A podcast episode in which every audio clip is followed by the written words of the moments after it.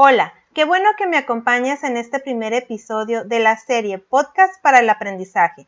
Mi nombre es Glenda Misques y en este primer episodio platicaremos justamente sobre qué es un podcast, cuándo surge y los tipos principales que existen. Comencemos.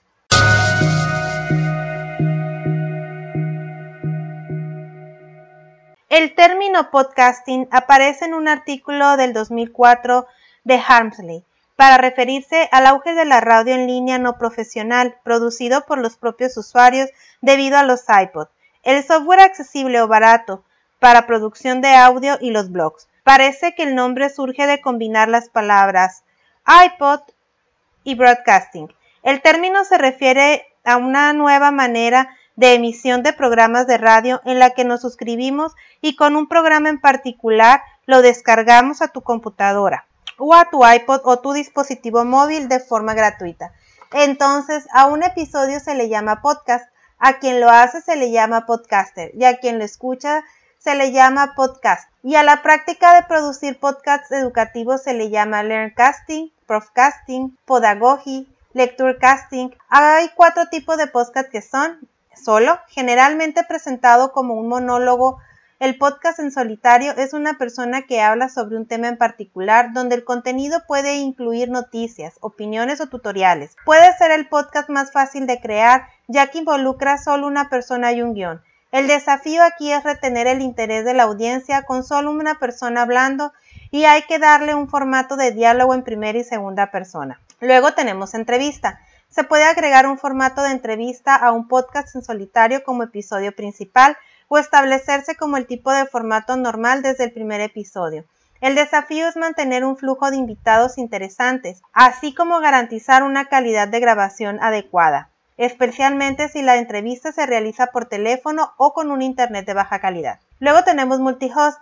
El tipo de multihost de podcast tiene más de una persona hablando o presentando el episodio. Esto puede permitir un tono más informal que un podcast en solitario proporcionar más de un punto de vista sobre un tema, difundir el esfuerzo de producción y permitir que un programa continúe si un presentador está ausente. El desafío aquí puede ser la necesidad de prestar especial atención a la programación, ya que hay más personas involucradas en la planeación y producción del podcast. Y esto podría generar mayores necesidades de edición.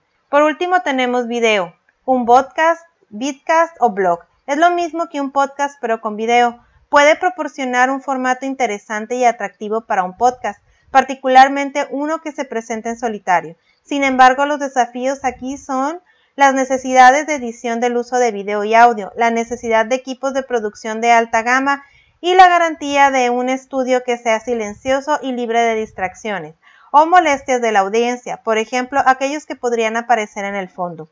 Hasta aquí con este primer episodio y te recomiendo que leas el artículo de Hamsley y un post en un blog para que profundices en el tema. Los enlaces te los compartiré en las notas del episodio.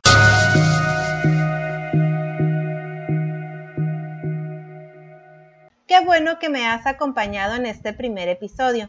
Recuerda que encontrarás algunos enlaces en las notas del podcast hacia sitios de interés y recursos adicionales. No olvides suscribirte al canal y compartir este podcast con el hashtag Podcast con Idea. No te pierdas el episodio 2 la próxima semana.